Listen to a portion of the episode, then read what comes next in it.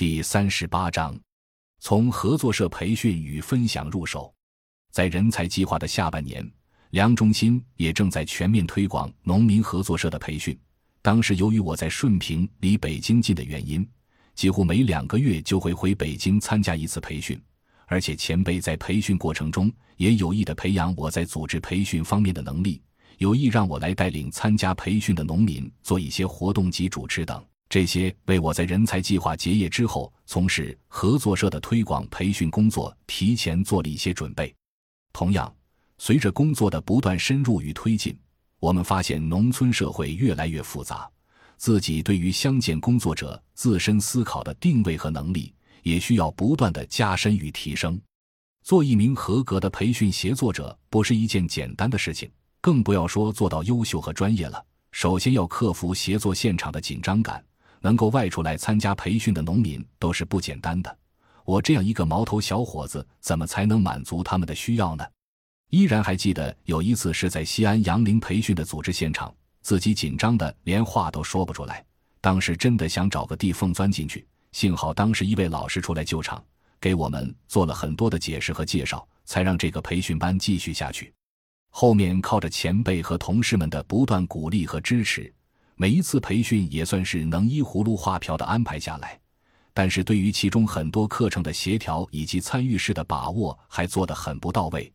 随着工作的深入，我慢慢学会一些参与式的方法，也让培训的农民参与其中，在课间安排一些小的互动，来增加课堂的活跃性。有很多方法都是在实践过程中摸索的。后来我开始接触参与式的培训，更加系统的了解如何协助、如何开展一次培训。对于我们每一次培训的定位，也逐渐有了自己的理解。在开始的时候，只是认为通过培训能让来参与的农民学到更多的经验和知识，能够对他们在实践过程中解决困难提供一些帮助。所以在培训课程中，总会邀请很多著名的老师来分享自己的研究。分享当前的政策趋势，现场农民听得很带劲。可是回去之后呢？如何转化为行动？说实话，很难有哪个方面的政策或是理论能够给农民在实践中提供过多的帮助。很多农民在反馈的时候也提到，这些政策或理论只能提供一些发展方向，对于当下的行动并没有起多大的作用。农民的问题还需要他们自己来解决。同伴之间的经验分享才是最重要的，也是更有效的。所以在往后的培训中，我们更多的加入了实践者或是培训学员的交流与互动，让他们通过培训建立联系，即使培训结束之后还能互相联系和贡献经验。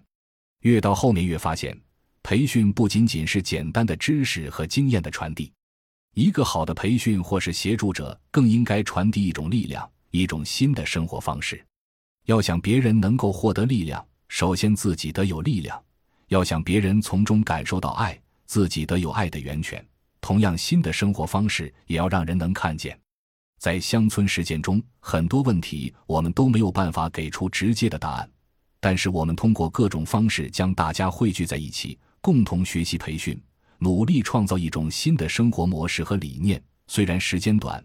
仍然希望能够提供一种新的视角来看待我们在乡村中所面临的困难。也许出路不止一条，我想，这是自己未来要去寻找的，也是自己作为一位协助者要去做的，让大家能够在这纷繁复杂的世界中扩展更多的可能。